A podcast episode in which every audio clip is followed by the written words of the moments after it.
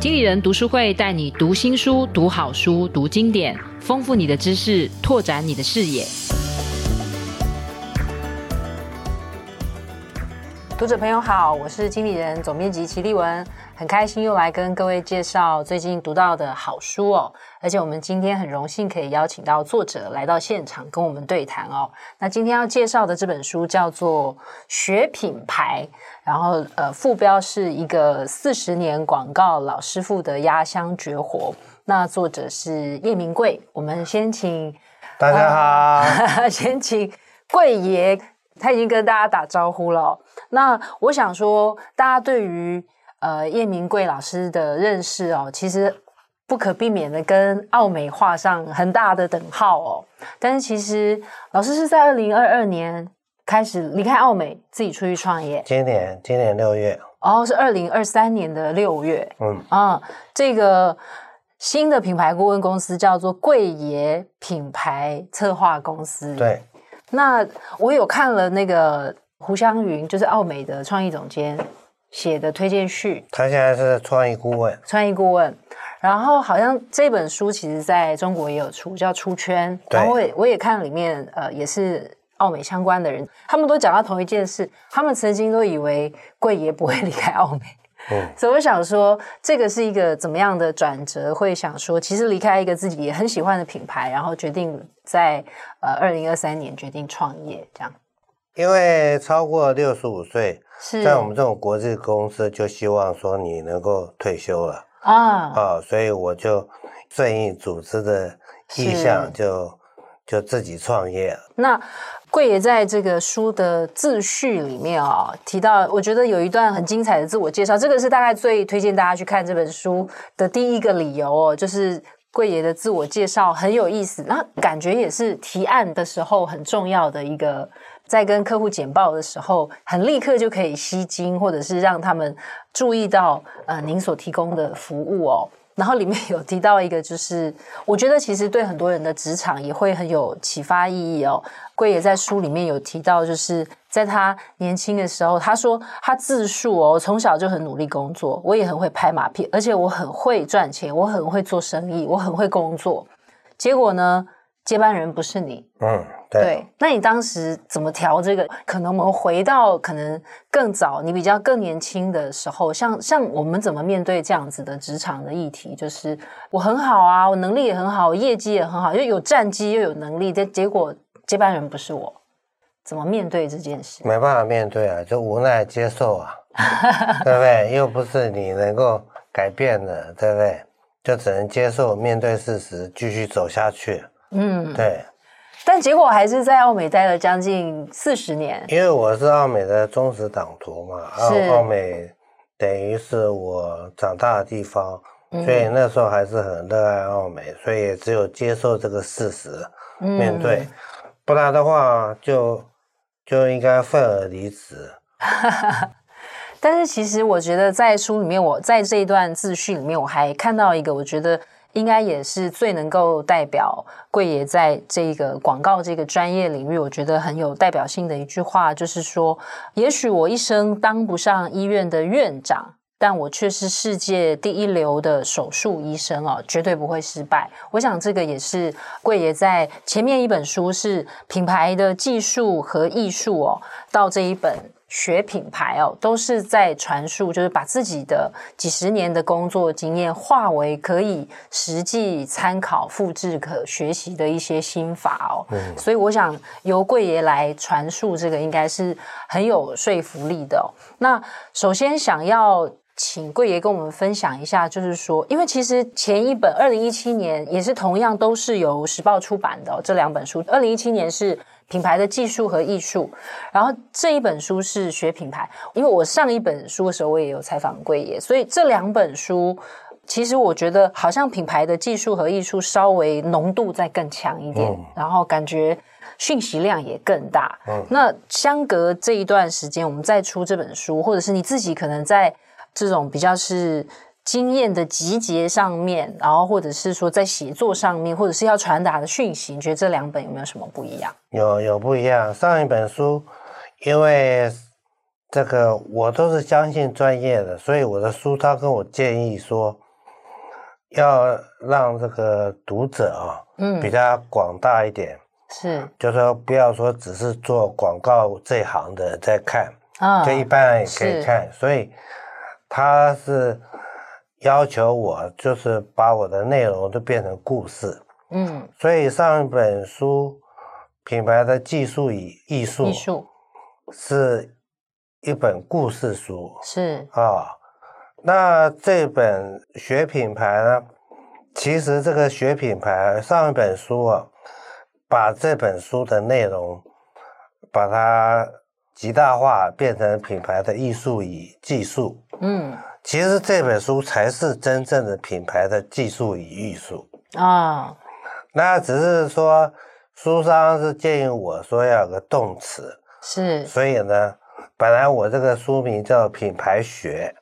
啊、哦，品牌的技术与艺术。是，然后他说现在都要有个动词，所以就把这个学变成动词，就变成学品牌。那这个学品牌这本书呢，比较像是实物的操作手册，是，所以它的含金量比上一本大，因为上一本很多就是讲到人事物的一些故事，然后穿插了一些 how to。那这本书呢是纯 how to，故事占百分之十，而九十 percent 都是在讲说如何做，所以它是一个操作手册，它比较专，比上一本专业，它更适合专业人士在看，而不是像上一本是比较偏向说普罗大众啊。嗯有好奇心的啊，都可以来看。其实上一本书哦，就是开头其实就是在讲那个贵爷大概比较年轻的时期的成名作《左岸咖啡馆》。对对，然后开头其实又就是用那个故事做例子，然后带进我们其实对于广告业或是对于品牌操作的很多的实际的。在日常的运作，那我觉得这本书确实如阿贵老师刚才讲的哦，就是其实是真的很实做，实做到什么地步呢？例如说，你可能想要对于。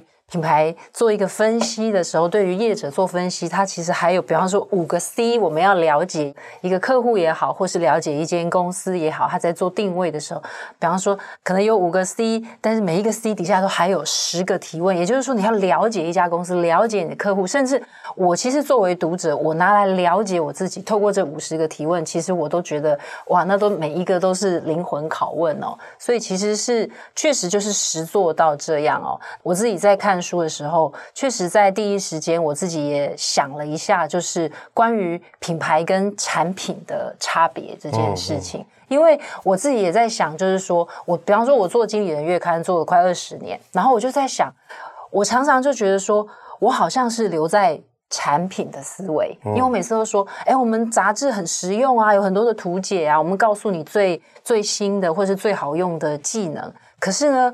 这个在面对读者的时候，或者是面对所谓的客户或是客人的时候，他会觉得说。哎，那我可能更喜欢天下商周啊，因为他们给我一个一个品牌的印象，嗯，所以我就在想说，是不是请阿贵老师先跟我们说明，就是说，很多人会觉得说，我们有很好的产品，然后我是不是在找到好的管顾公司或者是好的品牌顾问来帮助我说，那你来帮我做品牌，那我们像这样子的思维，我们要怎么怎么调整？有时候就觉得我产品很好啊，应该就可以很好卖啊，很好广告啊，或者是说。我们也常讲品牌好像要日积月累，但是阿贵老师在书里面讲说，其实搞不好品牌有时候是比方一次一个广告一个讯息就一次定江山，嗯，就是这些可能我们跟我们平常在认定的或一般的认知不太一样，请阿贵老师跟我们说明。这个产品定位跟品牌拟人化是不同的思路，嗯，那大部分就是。大部分人都是把这两样东西混在一起，并没有把它想清楚。嗯、是啊、哦，那我也是因为说没当上了这个集团的接班人，然后回到了第一线去做策略。是，然后做了十几二十年才悟通了，才把这个品牌跟产品销售的要用的这个产品定位是不一样。那我觉得这个世界最忽悠的一个名词叫做品牌定位。哦，这品牌定位跟产品定位有什么不同？其实我觉得没什么不同。嗯，对，因为大部分人只是觉得说产品定位比较 low，把这个产品改成品牌定位，就变成比较好收钱，变得比较高大上，比较好像比较实用一点。对我来讲。定位都是从产品出发的，是定位的内容就是要讲说这个产品要卖给谁啊，人们是把它当什么用途，是什么意义，它有什么样的差异化特点，这种卖给谁，它当做什么，那为什么要买你？所以它是一个说服的过程，说服你买这个产品为什么要买。它跟别人有什么不同？所以这个就是产品定位的思维。那品牌拟人化呢？它的重点就在拟人化，它就是把产品拟人化，把产品升华成一个人，就是因为人类只会爱上另外一个人类，嗯，他不会爱上一个产品，他只会爱上一个另外一个人类。所以你要把这个产品变成一个人类，人们才会爱上它。关键的词就是偏心跟偏好不一样。嗯，产品做产品定位，它是因为要差异化特点，希望人家有偏好。偏好就是一个理性的比较之后的一个选择。嗯，他偏好，我比较后，我偏好这个。那品牌呢？品牌应该是比较直觉的，就是说，虽然你不是我的菜，但是我却爱上你。这只有人类才会有的偏心。就是说，怎么样让人偏心呢？偏心就是说，你东西跟人家一样，但是人家就是比较喜欢你，这个就是偏心，对不对？价钱还有产品品质。甚至都比人家差，人家还偏心要买，哦，像 Apple 手机跟 OPPO 手机，他们呢的成本都是两百五十块美金，但是呢，Apple 苹果呢卖一万块人民币，啊，然后呢，OPPO 手机只卖三千块人民币，他们的成本是一样，但他们的溢价很不一样。那就是苹果，它是一个品牌，OPPO 只是一个产品，所以产品都追求的是性价比，就是说东西好，价格便宜。啊，品牌的思维不是这样，品牌就是植入人心，所以很多人说品牌要花很多钱，要累积很多时间。我的观点是确确相反，做品牌是比较。是花小钱，因为你如果做对的话，是一见钟情，是个原子弹。嗯，所以呢，做品牌的话，反而比较容易，就是因为它是直观的，它不用你去比较推理，上网去 reconfirm，它就是很直接的让你感动。品牌是利用人性做生意。所以呢，如果品牌做对、做好，它是又快又好，绝对不是说要花更多钱啊、或是说要累积很多时间，那个都是因为它这个品牌的设计不够好，才会产生这个问题。那卖产品，现在我感觉啊，产品的差异化很少，嗯，都差不多够好了。差不多，嗯，都差不多，也没有什么真正差异化特点。比如说，像苹果，它从按键式的变成触屏式的，这个才有差异化，嗯，才是真正有感的差异化特点。不然，一般的产品，我看九十九%的产品并没有什么差异化。他若真的想差异化，只能在它品牌的拟人化，拟人化。他要思考的维度不是说目标对象目标对象的洞察，然后去找他差异化的特点，他并不是这样思维，而是思维说这个品牌、这个产品，如果是个人的话，他会对人类提出什么样一个价值主张来感动人？他又会像人一样有一个什么样的个性，很迷人？他会像人一样有什么样的风格跟语气，让他与众不同？所以呢，像我年轻时候做这个左岸咖啡馆啊，嗯，它整个传播都没有在讲它的产品啊。嗯，比如说它的成分，呃，这个豆子是多好啊，制造过程是多么先进啊，能够保持这个香味啊，它也没有在讲说咖啡给人的一些基础的一些类别利益点啊，比如说提神啊，比如说放松啊，比如说品味啊，他都没有讲任何跟产品。百分之百都没有跟任何跟产品相关的，但是他却一炮而红，并没有说要等到两三年，第一年就红了。嗯，他只有在风格跟语气上有一个特殊的感觉，他就起来了。所以让我真正尝到说，品牌帮助销售的力量，比做辛辛苦苦在那边找一些。根本没有差异化的差异化特点，然后自我感觉良好来的实际，所以我是觉得做品牌是很实际的事情。嗯，做产品定位是个大家都在做的，而且大家做的产品定位也没有做得很好。好，那接下来就是我刚刚。贵爷有提到，就是其实刚在这一段描述里面哦，我想大家可以从我我想要从回到贵爷在书里面有提到，就是说品牌可以透过五个途径来产生巨大的销售力。我们刚刚其实就有听到几个哦，包括就是其实不是一直在传递产品的利益。或者是产品的功能，其实很多时候是，也许也不用花很多的钱，也许也不用很长的时间，我们其实就是找到一个对的点哦。但我我我猜想，就是一个感动点或者是一个共鸣的点，但我猜想那个也是最困难的哦。嗯。那书里面有提到几个例子哦，因为贵爷其实他的服务的范围是在两岸都有哦，那所以在这本书里面有很多也是对岸的例子，但是我我我想要先回到我们。呃，台湾的几个例子哦，包括台湾高铁。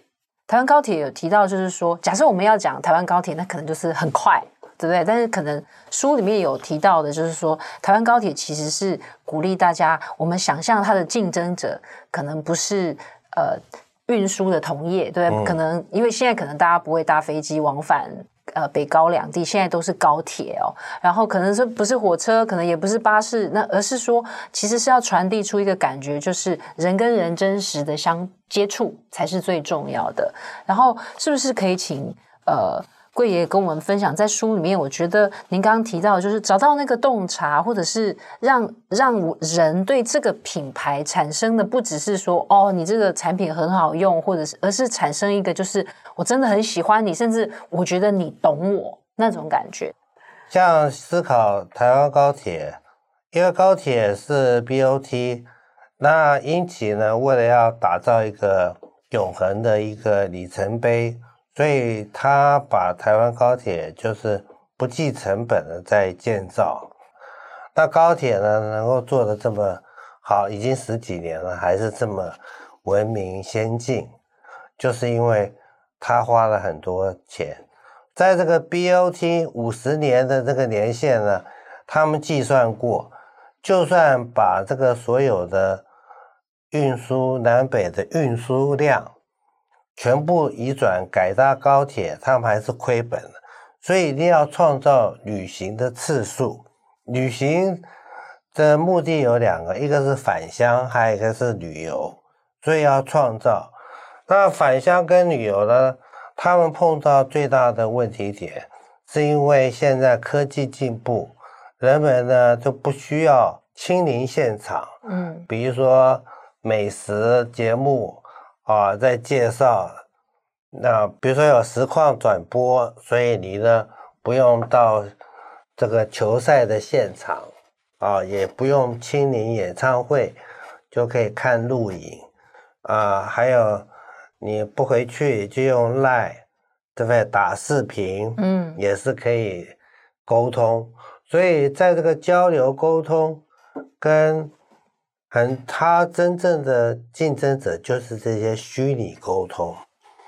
哦，就不用亲临现场的，大家就图求方便啊，或者是省力呀、所以呢，高铁的主张是要真实接触，就是说你不要只有听觉跟视觉，人还有五官嘛，还有这个嗅觉啊，对不对？你在电视，在这个 YouTube 里面看美食，你闻不到味道，你只有看到。食物，但是你吃不到，你闻不到，你用来打视频，回家跟母亲说对不起，这个母亲节不回去了，对不对？妈，我爱你，他 讲了一堆肉麻话跟心里的话，都不如亲临现场，回到家里拥抱妈妈，感受。到妈妈的体温，拥抱，然后接触，这个是无法取代的。所以呢，高铁它解决的品牌的课题是更大的问题，就是它切入帮助销售，就是从原点开始。这有个电影，我现在只记得大陆的片名叫《盗墓空间》，台湾叫什么来着？就是说，他要真正解决一个行为啊，他要进入他梦里面的第三层，把那个核心的动机解决了。是 Inception 那一部吗？对啊，所以呢，品牌就是解决这种问题，它是回到你的潜意识，把销售的课题解决了，那你的行为就会改变。嗯，所以呢，这是高铁的。主张他是觉得真实接触无法取代。那龙城呢？他是在 To B，他是台湾高中教科书的 leading brand，但是呢，他并不会被大家所认识，因为他只是个教科书的出版商。然后呢，他花很少的钱做了一个品牌，结果呢，这个品牌的这个宣传片。结果就被大量转发，他大量转发省下来的这些广告费，大概好几亿吧。就我们可以算那个媒体效益。对，为什么他会被转发？因为他有议题。嗯啊，你要想说你要做一个用很少的钱，然后得到很大的效应，那你只有在这个你的接触点的作品啊，一定要出彩。一定要出彩，而且要有争议性。没有争议性的议题，它是不可能被转发，不可能被讨论。嗯，都是要有一个议题。那龙城呢？它的议题是什么？它的议题就是说，到底我们教学生是要让他的 best，还是让他 unique？要他在这个世界的竞争性做到最强，做到最好。最优秀，德育体群，师夷并进，合乎这个社会所谓最好的标准，那就是要什么考大学啊、联考啊、台大啊，啊这些为他的求学的目的。那另外一个说不，你人生就是要你是独一无二的，就是找到你的兴趣，然后发挥你的专长。然后成为你自己的，这每个人都可以变成一个最独一无二的人。所以这个老师到底是要跟着教科书，大家的社会的，就是要升学，还是呢，好好的发掘这个孩子、这个学生的潜力，让他把他的原始的潜力发挥，这是老师的挣扎。那龙城。他虽然是教科书，就是要叫人家能够升学主义下，但是呢，他却提出来另外一个主张，是比较偏向说，每个人都是独一无二，应该发挥你的潜能。所以呢，他比较人文，但是他之所以花很少的钱，得到很大的效果，就是因为他有个洞察。这个洞察就是问一个好问题：到底人要做的 best，还是要做的 unique？这个的 best 跟 unique 也可以说是一个每一个这个企业，他可以自己问的。你的公司，你是要做最优秀的公司，还是做最特别的公司？这个都会影响他的组织文化。跟他在这个管理上的一些想法是，其实刚才老师提到的这个龙腾文化，当然我只是用它作为一个引子，就是说我们常常觉得好像做品牌要花很多的钱，但是其实有时候是找到那个最独特的那个点，就是说跟我们的潜在的读者或者是消费者沟通，其实这个把它找到了这个核心的讯息，或是老师讲的这个洞察。其实才能够真正的触及到更多的呃，我们想要触及的客户也好，或是使用者也好哦。品牌是个人类学，所以它没有目标对象，它的目标对象是全人类。你如果要做一个伟大的作品，做个有影响力的广告的话，那你想的是人类，因为你要的是影响力。当你要影响力，你就要触动人家反思。那产品特点有什么好反思的？没有，没有什么要你三思的。嗯啊，因为他就是告诉你说他产品差异化的特点是那那是销售，对不对？但是呢，品牌呢是打动，他用一个课题，然后来打动。哎，到底我我要做的 best 还是要做这个有利呢？人们想了一下。在这想的一刹那，这个潜意识品牌就在你的脑海里，在你的心灵里面就生根了啊、那现在呢，因为这个网络越来越发达了，所以呢，你在做什么产品定位？我觉得人家用来帮助人家来比较。大家以前是这个知识不透明，现在网络这么透明，你买个东西。上网可以比价啊，可以比配备啊，比标配啊，可以找资料啊，可以找评论啊，对不对？就是说这个大家可以找他的口碑啊，都可以在网上里面去做，这都是真实体验，都靠实力的。就是你产品不好，自然会被淘汰；你产品只比较好一点，那也没什么用。要好就要比较好很多。所以大部分，我现在也想不起来，我做过哪一个产品销售差异化特点。我做了四十年，我居然没有碰到一个真正有差异化特点。所以也就是说。其实，比方说，我们如果再去找到那些，比方说更好用、更耐用，或者是强调我在市场的定位，我是市场第一名，就是其实这些对消费者来讲听了也麻木了，嗯，然后也没有明确的感受到。但我想接着问。阿贵老师就是说，其实阿贵老师在书里面，除了刚才我们讲到的台湾高铁，还有龙腾文化，其实还有，我觉得包括书里面也有提到，比方说对岸的有一个是快递的这种，就是他专门就比方说你到了机场，突然发现没带护照，然后你可能就需要有一个正好在你家附近的一个快递，他帮你去到你家把护照拿出来，然后。呃，在书里面，阿贵老师就举了一个例子，就是说，其实我们可能会不相信这个陌生人，他帮我送护照，对不对？说不定他把我护照拿去哪里了。所以呢，闪送就是说快闪的闪，然后递送的送，这个服务它强调的就是说，其实好人还是比坏人多，对不对？所以我们不一定。然后他对抗的我们那种人性的概念，是我们从小都被教不要相信陌生人，特别是重要的事情，怎么可能会交给陌生人？所以。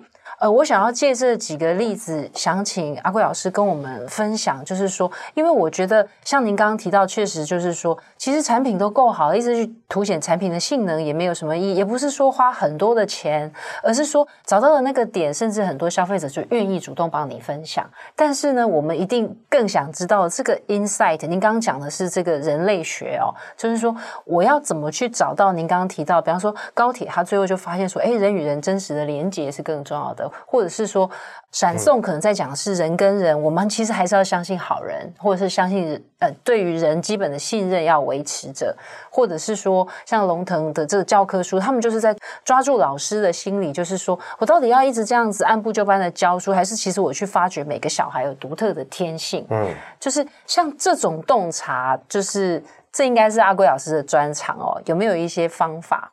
那如果说要有刻意的说，因为。你还是要很多生活的体验，是，所以呢，我说要培养这个洞察力啊，那你能够做的就是认真生活，是，因为你没办法有看一本书呢，你就被启发了，这个书也只是给你一些指导，但是它不能取代你的精彩的生活，嗯，你谈过十次恋爱。中过一次大乐透，然后你又那个呃这个车祸摔断腿，哇，那你的人生，你的亲身经历，所以你就比较能够去设计一些独特的风格跟语气，就是说你在设计这个品牌的时候，就比较有一些特殊的感觉。现在在这个互联网，在这个网络。的时代里面啊，大部分都是就是很无感，每天有这么多内容，可是大部分内容其实很无感，就是有少数的，然后它被传阅，它被大量点击，这些它都有个共同点，就是它很有感。这很有感是有两个，一个是它的主张，它的内容，啊，或者是它表达的方式很有创意，让你很有感。现在传播要利用传播来做生意，那你一定要重视的就是穿透力哦，否则你是没办法在这个越来越难、越来越不大众传播、越来越分散的这个环境里面呢，然后能够跳出来。这个穿透力呢，都是来自于它有一个不同的主张哦，有一些。属于就是我刚刚所讲的，就是说一个好的议题，人们会去思考的。除此之外，就是你表现的风格跟语气啊，要很不一样。尤其在这个互联网的时代，大家的讯息呢，就是变成越来越短，越来越破碎。破碎，所以你就要特别重视你表达的风格跟语气。像现在这些促销广告啊，买一送一啊，什么打八折啊，大部分都是视觉都差不多啊。啊，圣诞节就是一些圣诞的装饰物啊，圣诞老公公啊，绿色、红色。然后母亲节呢，就是这个康乃馨啊，什么，就说大家传播的视觉风格都差不多。所以并没有什么，这就是这些企业，它并没有做出什么特别有效的广告或是传播。其实书里面阿贵老师还是有提到，比方说你要大量阅读，他一直反复强调，还有一个是用心生活。刚才老师自己也有提到，还有同理心哦。那我觉得在书里面还是有讲到，就是说什么是洞察，什么不是洞察。我举一两个书里面老师讲到的例子，然后我们再来看老师到底。比方说，书里面有讲说，如果你只是观察到说，诶，有一些男生在刮胡子的时候，他就会把衬衫脱掉，然后你可能会用这样子去想说，诶，我是不是可以设计一个什么样的产品？或者是说，呃，我在开一家店的时候，我发现消费者很在意，呃，这间店是不是窗明几净、很漂亮，所以他可能也会成为你在构思或是开店的时候，可能你也会认为这是一个 insight。但是在书里面都说这个不是 insight。所以书里面就有提到说，比方说我们要解析年轻人为什么不喜欢煮菜、做饭、煮菜这件事情，那到底什么程度会进到洞察？经验是有帮助的，就是说你做久了，对不对？所以呢，我们做我们这行做这个顾问的，就是狗头军师嘛。姜是老的辣，你经验越丰富，你的悟力越强，因为你的人生阅历，对不对？你要么就是快速的认真生活，不然你就是拉开你的生命来换取你的生活经验。所以这些。都是我说九十 percent，那另外十 percent 呢，就是一些好习惯，就是你呢就强迫自己有个习惯，你不要说听到一个事情呢，你马上就有一个结论，你要不断的去追问为什么，就是追问为什么，往往可以是找到一个新的洞察，所以呢，要很会问问题，对不对？可是问问题很奇妙。还是九十 percent 这个物力，就是还是属于才情，就是哎，他怎么会问这个问题呢？我从来没想过这个问题啊，对不对？所以会问问题，不断的继续追问为什么，不然我有个方法，就是呆呆的问，连续问五个为什么，那可能会你会找到答案。像我做面试的时候，就是我做考官啊，嗯、人家以前在澳美，那我起跑的问题都很简单啊，就是你为什么要做这行？嗯，哦，啊，那如果有人说啊，我这个人就喜欢沟通啊，我喜欢，我看过大卫奥格威的什么广告，嗯、这些啊，听起来都就是那种标准答案，听没有穿透力的答案啊、哦，有一些奇怪的。答案那百分之十，哎，很特别的啊，你没听过的，嗯，反正我听过的都不新鲜，没听过的就是新鲜事。那这些没听过的答案呢，再下去追问为什么？比如说他讲说，哦，因为我受到大卫奥格威的启发，所以我就想要来应征奥美。那我就说追问说，那奥格威启发了你什么？哦，他他就出来的答案，然后我又顺着他的答案，又再继续问为什么，这样子就会找到一些真实的他潜意识，就是说一直不断的问为什么，就是强迫对方进入他的潜意识去。各位听众，你可以发现我很执着于卖东西要利用潜意识，嗯嗯。所以其实那个是很抓到人的心理，所以我其实也蛮认同，就是说书里面其实提到很多时候其实是人类学，或者是更多的是自己内心的探寻。接下来想说，其实阿贵老师在。职业生涯很长一段时间，因为我觉得大家可能谈到品牌、谈到广告，很常会 focus 在创意这两个字，所以可能我们通常认知的广告团队就会觉得说，可能有一个 AE 或广告业务很重要嘛，然后回来就是好像创意把它 deliver 出来一个好的成果。但是阿贵老师的职涯里面有很长一段时间在做这个策略长。或者是说帮大家想策略，这个我觉得各行各业的人都一直也在挑战策略这件事情。到底策略是什么？到底什么是好的策略？当然更想知道是怎么定出一个好的策略。所以是不是可以请阿贵老师，就是说帮我们分享关于你自己觉得策略啊、创意啊，或是业务啊，就是说这个策略是站在一个相对比较制高点吗？还是策略？对这种创意公司来讲，它是提供刺激物，嗯，啊，它明定的方向，啊，就说，我觉得第一步啊，先要能够分辨什么是好的策略，什么是不好的策略，嗯，比如说我卖一样零食，啊，我卖一个呃梨子好了，那我说这个梨子很好吃。啊，然后就是说这个是策略，因为我在梨子是好吃还是营养，我就选择了好吃，要讲这个梨子好吃。嗯，啊，那什么是策略？策略就是选择，嗯，就是选择。你为什么不选营养？嗯，你选好吃，你的理由是什么？这个背后的理由就是策略。嗯，好。那如果说你的策略只有写到这样子的话，但是没有洞察的策略，它就是一个就讲好吃嘛，嗯，对不对？我的策略我不讲营养，我要讲好吃，我做了选择，但是这个烂策略。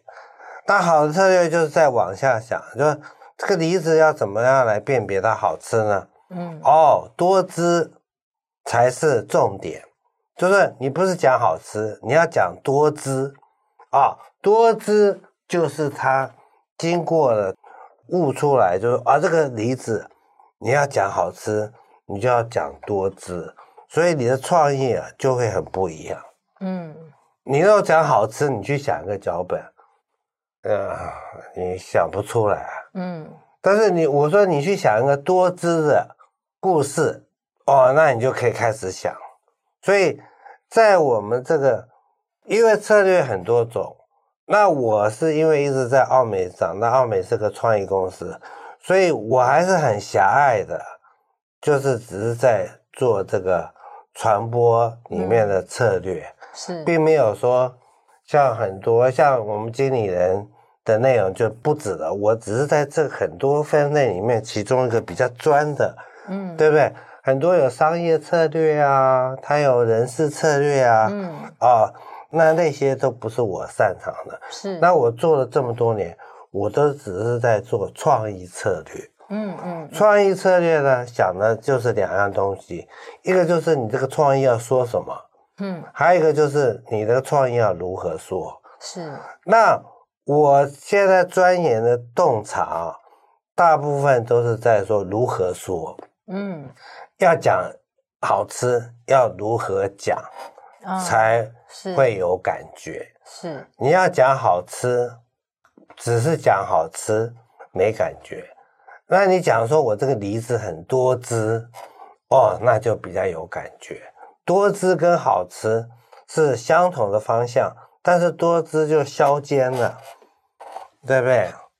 是，其实我蛮喜欢书里面我自己在看到说，有一个章节在讲策略的五个原点，这是我蛮喜欢，因为就像老师在书里面提到，就是说策略通常就是在讲说从 A 点到 B 点，就是 A 就是可能不管你是企业也好，或是客户也好，你有一个讯息想要传达，那 B 点就是说，你的讯息成功的传达，例如说我成功的说服了我的。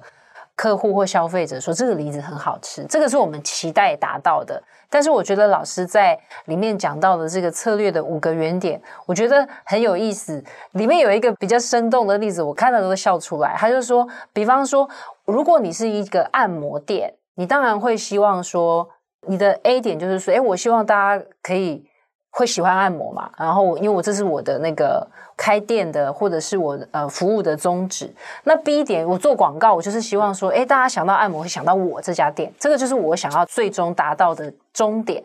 但是老师在这个 A 到 B 之间哦，他讲到了 C D E F，也就是说，假设我是一个按摩店，A 就是哦累了，你想要按摩，那你就想到这件事。那 B 就是我的终点嘛，我最后一个点就是，那你就想到，比方说来我经理人按摩店按摩这样子。但是 C 点就是老师讲的，就是说我要是。传达出那个，我找到一个洞察，而且我可以吸引人来，所以可能书里面提到说，比方说全台北最正的妹都在我这个按摩店里面，那可能你就找到了一个很吸引的点来哦。那当然，我想要请老师分享，就是在书里面提到的一个三菱金钻这个跑车来解释这个策略的几个原点，嗯、可能我觉得大家会感受到会更生动一点。三菱。他有一款车，这个应该也应该也是二十年前的一个成功案例。他们是从日本进口了三千台，就一台都没卖出去。他这台车很像二十年前的 Corona，嗯，就是 Toyota 的 Corona，所以呢，也样子并不出众，就是一般的小汽车嘛。那卖不出去，我就去参加了他的笔稿。然后这个笔稿啊，那我做的功课啊，都是去访问 Top Sale，就是说他卖车最厉害的。就是我们这行都要做很多功课，但是呢，我都会因为经验丰富，所以我都是先想做什么功课比较有用，嗯，对吧？功课可以做的无限啊，但是有些是没有用的功课，所以呢，我说功课一定去问专家，所以我就去问他的 Top Sale 跟他的首席的做那个修理厂啊的头。就说这辆车是怎么样的一款车，去了解它的产品力。那这个车我当然有去试驾，试驾的过程印象很不好，因为它车内的空间很小，而且仪表板都没有竞品的来的豪华，它是很素的黑白的，人家都已经是彩色仪表板，然后开起来很不舒服，很震动很大。怎么听起来一台都没卖出去，好像还蛮合理的啊、哦？然后呢，还卖比别人贵十万块，嗯，就说东西没有比较好，还卖比较贵。我就问说为什么这么贵？他就说跟日本谈判的时候，就是就是谈判不利，就就多了十万块成本，那一定要嫁接到那个要要要赚回来。买单。哦，后来我听了他的首席的这个修理厂的头儿，就说他这个车其实啊是抄袭这个莲花跑车的底盘，嗯，然后呢，他又是这个引擎啊是三菱跑车 Eclipse 日食跑车的缩小版，所以是跑车引擎，跑车的。底盘，那跑车的仪表板都是黑白色，因为它跑的速度快，所以让你看这个车讯比较快一点。所以它这个跑车方向盘、跑车引擎、跑车底盘，哦，就是一个跑车，但它为什么装了一个房车？像那个喜美他们那种没事把这个改装灭音器啊，明明就不是跑车，还搞了一个。外表去把它把它搞成一个跑车样，但它是道道地地跑车，反而搞的外面就是一个像那个尼桑 New Sentra 一样的那种，就是跑车的内里，但是它的外观是一般的房车。对，嗯，然后定价又比较贵。对，那重点就这样，我就是把它定位成伪装的跑车。嗯，那有些人就是喜欢这种。扮猪吃老虎的这种，被人家开头瞧不起。我开着这个三菱，然后在红绿灯停下来，左边开了一个 Porsche，右边开了一个法拉利。法拉利上面有着一对情侣，啊、俊男美女。这个美女就指着我的车嘲笑：“你看，Peter，这个车。”怎么跟我们比呢？然后 Porsche 跑车里面一家三口天真无邪的小孩探出头：“爸爸，我看我们的车好棒，隔壁的车好烂。”嗯，红灯一熄，绿灯一亮，我看了 Porsche 跟法拉利在我的照后镜越来越远，所以那种快感。啊，只要三千个这种奇怪心理的人，我觉得 卖光了。是老师，这就是我想讲的啊，就是说，比方说你的 A 点是客户有一个任务嘛，这台车有点滞销，我想要卖出去，对不对？然后我最终到达 B 点，希望三千辆都卖出去，对不对？那你找到了一个 C 点，就是说，哎，总是有一些人想要一个。嗯，这个妙处不在这边。好，A 点它的定位。是，它是一个房车。是 B 点，它的定位是个跑车。是房车，它是最贵的房车。嗯，对不对？嗯，比别人贵十万。是跑车是百万起跳的。嗯，所以它是便宜的跑车。最便宜的跑车，因为它的整个定位，所以这个不是个品牌的梳理，不是拟人化。是这个是我一个做产品定位的成功案例。嗯，嗯，它是定位，是啊，定位我定位在房车的话，嗯、我就四十万，好比别人贵十万。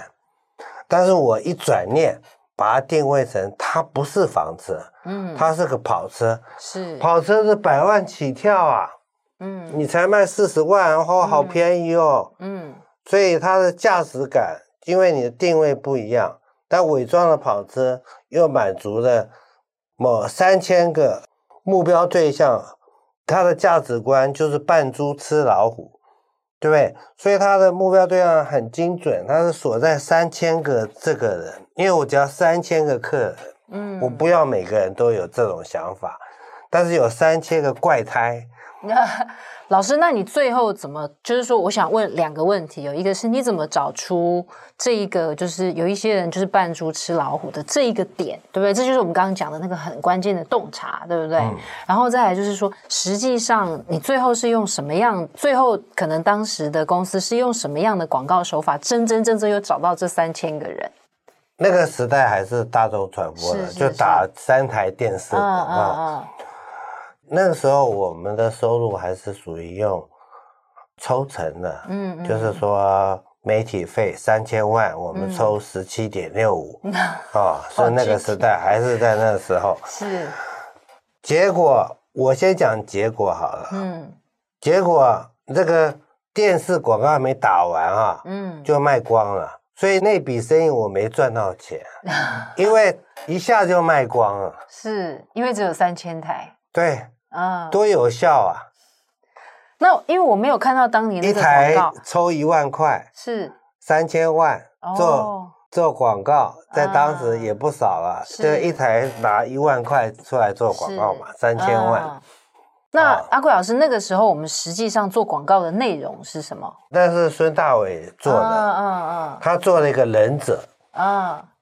忍者不是很喜欢伪装嘛？对，对、啊，我只印象中他做了一个忍者，然后是伪装的跑车，这个定位哦，然后就卖出去了。是，所以其实就是说，确实我们找到了一个打到消费者的点，其实是可能原本有一点销售上有一点困难的，其实很大困难，一台都没出，然后迅速在半个月啊卖光了。是，哎。结果我没赚到钱，因为他的广告就停了，我卖光了还才播广告啊。好，最后想问阿贵老师，就是说，因为在书里面有提到这个，因为您现在也自己开公司嘛，嗯，所以就是说，现在我们一个。团队很完整，包括好几个功能。那书里面其实我觉得在第三个部分有在讲说，就是包括优秀创意啊，包括怎么成为一个好的创意人，嗯，然后或者是成为好的优秀的业务，然后都有分享一些基本功。那阿贵老师是你的专长是或是领域比较是业务吗？对对，那我是做业务起家的。是那比方说。可不可以跟我们？我本来要去做创意，没当成。是，嗯，对。那可不可以跟我们分享？就是说，我们做一个好的业务，因为书里面有提到，比方说有几个特质或者有几个基本功，可不可以跟我们分享一下？我觉得业务啊，就是不要把垃圾带回组织，对不对？把一些杂七杂八的，就是你要把好东西带进来，嗯，把好东西卖出去，是啊。所以业务它，因为它是最重要的窗口嘛，跟客户接触，嗯，所以我觉得业务在策略上，他要定好，就是说，这客人找我们做传播，他的传播目的是什么？嗯，他不用想策略，是，但是他把目的搞清楚，就为什么客人要花这笔钱？嗯，他主要的目的是什么？他把这个课题。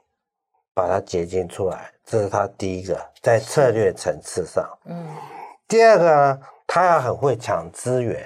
嗯，在我们这行，我们需要的资源就是钱，嗯，时间，时间跟客户关系。嗯，他要把这三个搞好，三选二，他要搞到。假设要出产一个好的创意，你要么就是有钱，有时间，那客户关系不好，客户常常很凶。客户很烂，没关系，有钱啊、哦，有时间，嗯，一样可以做出好东西。是，没有钱，这个生意没什么钱，没关系，给我们多点时间，嗯、我们互相这个作业的关系比较好，嗯、良好一点啊。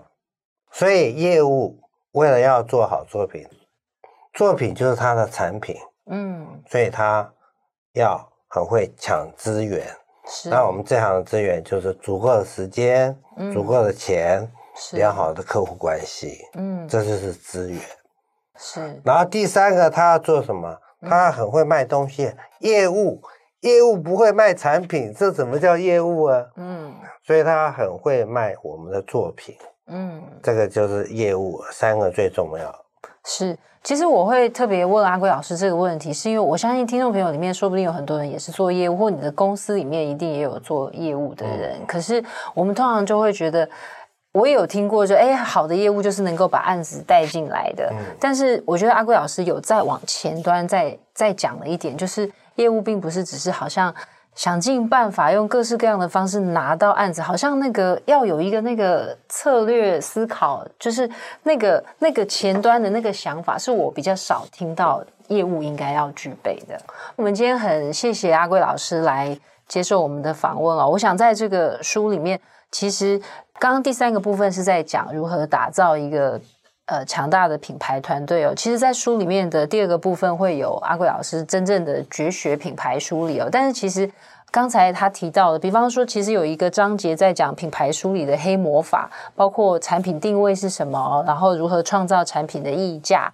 创造品牌的偏心度哦，然后结晶一个动人的品牌主张。其实阿贵老师在整个过程都透过不同的例子，大概有提到，包括刚刚讲三菱汽车那个 Mirage 的那个牌子，其实就是在讲一个品牌、一个产品的重新的定位哦，然后如何找出那个扣人心弦或者是就是吸引人的那个品牌的共鸣点哦。我想今天阿贵老师跟我们分享了。